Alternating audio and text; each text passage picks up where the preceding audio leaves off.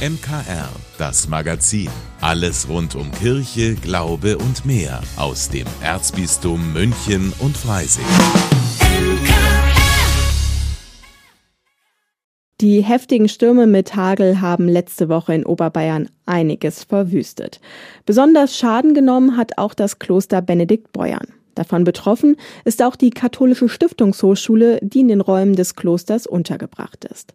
Birgit Schaufler ist die Präsidentin der KSH und hat von ihren Studenten erfahren, wie sich das Unwetter genau ereignet hat. Wir haben Studierende, die ein Wohnheimzimmer im Kloster haben, die das unmittelbar miterlebt haben und die sind regelrecht traumatisiert. Die berichten eben, dass alles sehr schnell gegangen war, dass alles sehr laut war, dass plötzlich eben Eisbrocken durch das Fenster geschossen kamen, dass sie sich auch in Sicherheit bringen mussten und gar nicht wussten, was zu tun sei. Doch der Fassungslosigkeit folgte der Tatendrang. Viele Studenten und andere Ehrenamtliche packen auch im Moment noch mit an und helfen dabei, die Schäden zu beseitigen.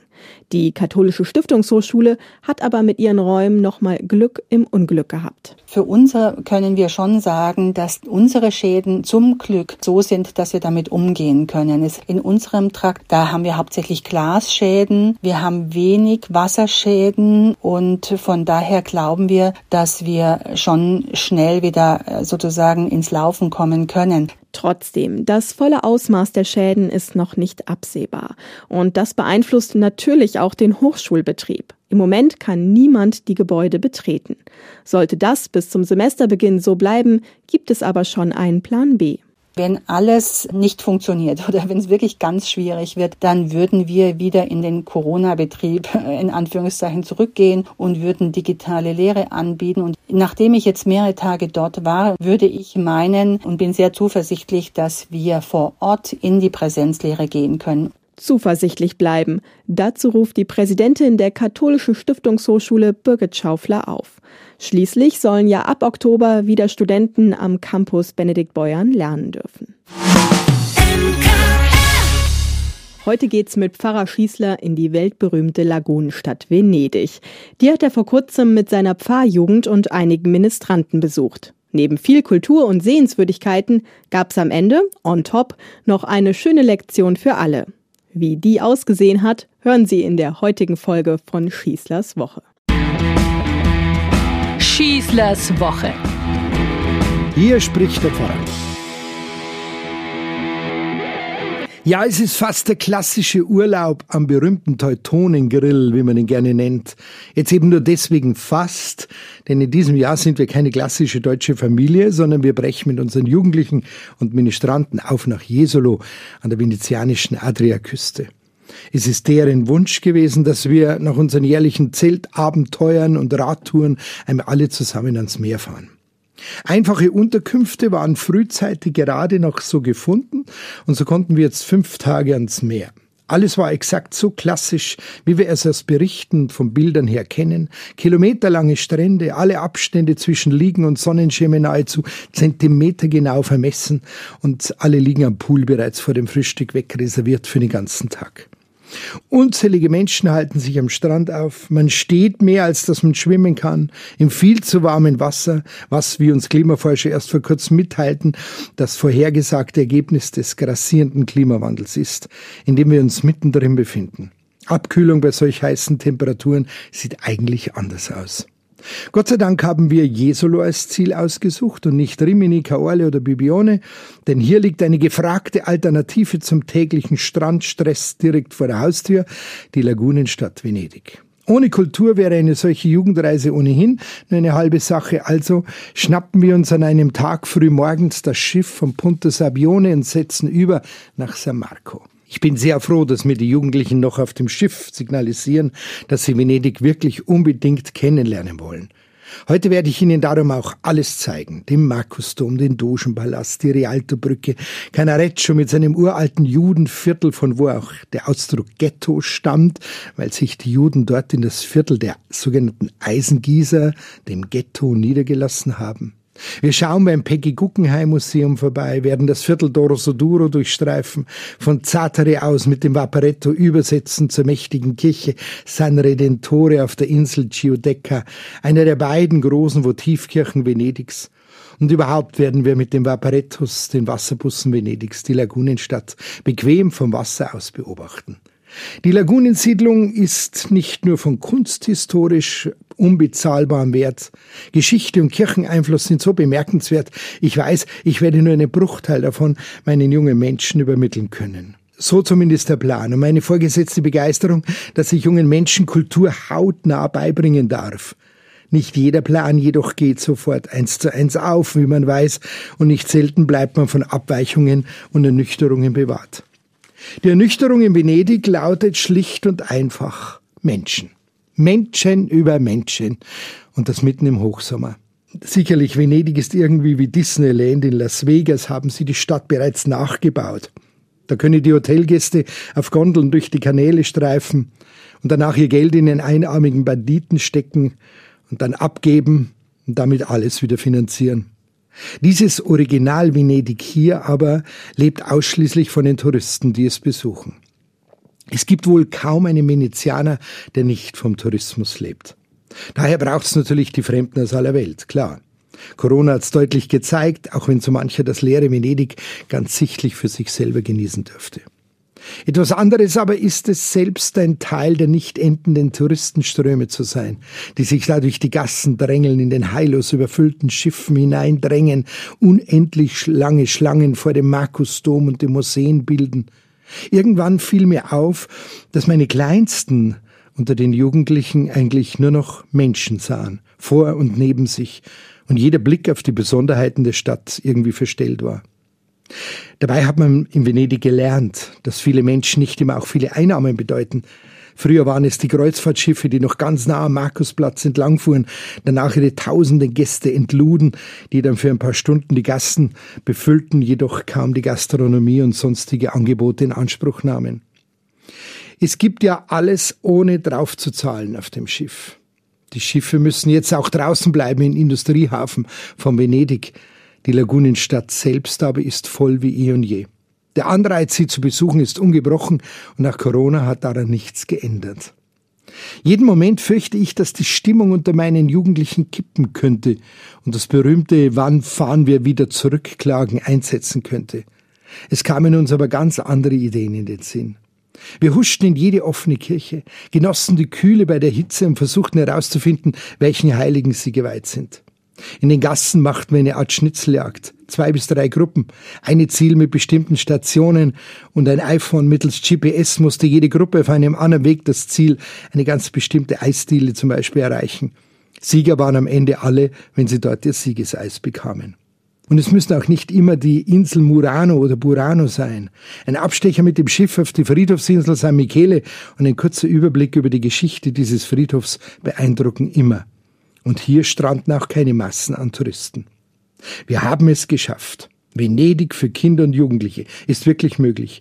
Und es muss nicht immer nur stumpfer Teutonengrill sein.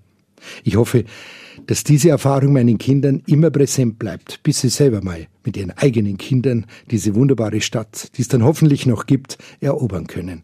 Ich wünsche euch eine gute Woche und ein gelungenes Ferienende, euer Pfarrer Schießler. Das war die neueste Folge von Schießlers Woche, ein Beitrag von und mit Pfarrer Rainer Maria Schießler. Zu hören überall da, wo es Podcasts gibt. Es war das bislang ungewöhnlichste Reiseziel von Papst Franziskus. Der Pontifex hat die Mongolei besucht, als erster Papst überhaupt. Es war seine 43. Auslandsreise. Ausgerechnet in die Mongolei haben sich viele gedacht. Mein Kollege Paul Hasel hat die Visite in dem asiatischen Land für uns mitverfolgt. Paul, wieso hat der Papst die Mongolei besucht? Leben da überhaupt Katholiken? Ja, tatsächlich, Katharina. Es gibt eine kleine Schar von Katholiken, das sind circa 1500 um den Daumen gepeilt. Das ist 0,05 Prozent der Bevölkerung natürlich nur. Das sind also Christen in der Diaspora, die der Papst mit seiner Visite stärken wollte nach dem Motto, ihr seid nicht allein, ihr gehört zur großen katholischen Weltfamilie. Man muss auch in diesem Zusammenhang daran erinnern, dass ein Motto seines Pontifikates ja ist, an die Ränder zu gehen. Und dieses an die Ränder gehen darf man mit Blick auf die Mongolei dann auch wörtlich nehmen. Europa spielt in diesem Pontifikat nicht die alleinige Hauptrolle. Welche Botschaft hat der Papst denn dann den äh, Katholiken dort mitgebracht? Er hat sie vor allem darin bestärkt, als Minderheit nicht nur auf sich selbst zu schauen, sondern auch für andere da zu sein. Um das zu unterstreichen, hat er in der Hauptstadt ein neues kirchliches Sozialzentrum, das Haus der Barmherzigkeit, eingeweiht. Zu dem Zentrum gehören eine Notunterkunft und eine Klinik. Arme Gewaltopfer und Migranten sollen hier Hilfe und Schutz erhalten. Und Franziskus erinnerte in seiner Ansprache bei der Eröffnung daran, dass der wahre Fortschritt der Nationen sich nicht am wirtschaftlichen Reichtum festmachen lässt, sondern an ihrer Fähigkeit für die Gesundheit, die Bildung und die Entwicklung der Menschen zu sorgen. Das war natürlich auch, vielleicht auch ein bisschen versteckt, eine Botschaft an die mongolische Regierung, von der sich die Kirche natürlich auch Zuschüsse für die neue Einrichtung erhofft. Mhm. Du hattest eben schon gesagt, es gibt nur sehr, sehr wenige Katholiken in dem Land. Welche Rolle haben denn dann andere Religionen bei der Visite gespielt? Eine sehr große Rolle. Es gab extra ein Treffen in einer Jurte, symbolisch eben in einer Jurte, weil die Mongolen ja größtenteils Nomaden sind und in solchen Jurten leben. Elf Vertreter von Religion und Konfession waren bei dem Treffen mit dabei und Franziskus, das fand ich ganz interessant, benutzte in seiner Ansprache den buddhistischen Begriff der Harmonie und er sagte, die Religionen hätten eben die Aufgabe, der Welt diese Harmonie zu geben, die der technische Fortschritt allein nicht bieten kann. Und Asien, da lobte der Papst, den Kontinent habe in dieser Hinsicht sehr viel zu geben. Und die Mongolei, die eben im Herzen von Asien liegt, hütet da ein großes Erbe an Weisheit. Und der Papst nutzte die Gelegenheit auch nochmal dazu, die Kritiker des interreligiösen Dialogs in den eigenen Reihen, denen nochmal zu erklären, um was es dabei geht, nämlich nicht, wie oft kritisiert wird, den eigenen Glauben zu verwässern, sondern es ginge darum, die anderen zu verstehen und eben einen gemeinsamen Weg zu finden. Also alles in allem hat dieses Treffen, denke ich, das Zusammenleben zwischen den Religionen wieder einen Schritt vorangebracht. Mhm. Wenn man sich jetzt anschaut, wo die Mongolei liegt, äh, dann sieht man, äh, dass das Land eine lange Grenze zu Russland hat. Hat deshalb bei der Reise der russische Krieg gegen die Ukraine irgendeine Rolle gespielt? Also der Vatikan, der möchte ja hier eigentlich vermitteln. Ja, hat es tatsächlich. Der Papst hat es nämlich vermieden, über Russland zu fliegen. Hätte er das getan, hätte er traditionell aus dem Flugzeug nämlich eine Grußbotschaft an den russischen Präsidenten Wladimir Putin richten müssen. Das war dem Vatikan dann aber doch zu riskant, weil alle noch die unglückliche Videobotschaft des Papstes an die jugendlichen Katholiken in St. Petersburg vor Augen haben. Darin hat er ja vor kurzem das imperiale Zarentum gelobt, dass die Jugendlichen sich zum Vorbild nehmen sollten. Und da war man jetzt doch deutlich um Schadensbegrenzung bemüht, nach dem Motto bloß kein weiteres Fettnäpfchen, sonst wird die Ukraine den Vatikan als Vermittler garantiert nicht mehr akzeptieren. Mhm. Der Papst, der hat vier Tage lang die Mongolei besucht. Paul, danke, dass du für uns die Reise zusammengefasst hast. Sehr gerne, Katharina.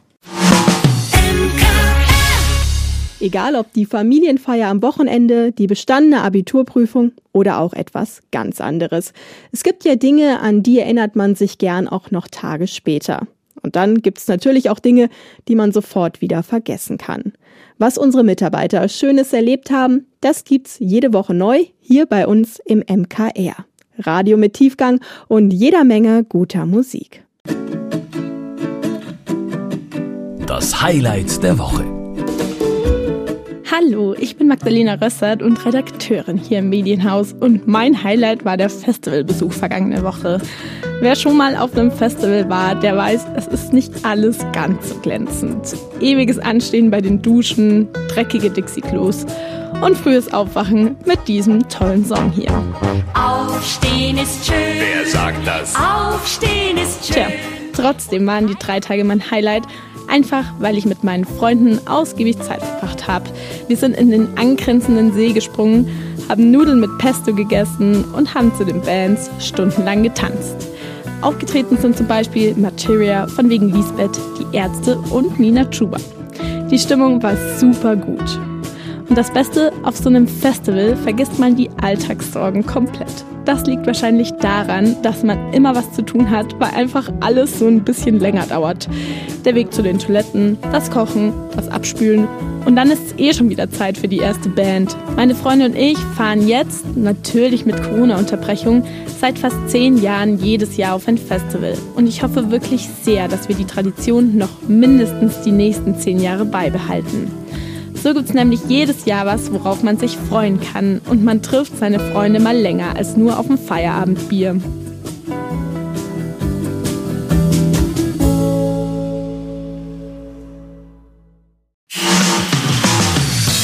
Vielen Dank, dass Sie sich unseren Podcast MKR, das Magazin des Münchner Kirchenradios, angehört haben. Wir freuen uns, wenn Sie unseren Podcast abonnieren und in der Podcast-App Ihrer Wahl bewerten. Am liebsten natürlich mit fünf Sternen. Wir haben auch noch viele andere schöne Podcasts. Diese finden Sie unter münchnerkirchenradio.de und überall, wo es Podcasts gibt. MKR, wir machen Ihren Podcast. MKR, mehr Tiefgang für den Süden.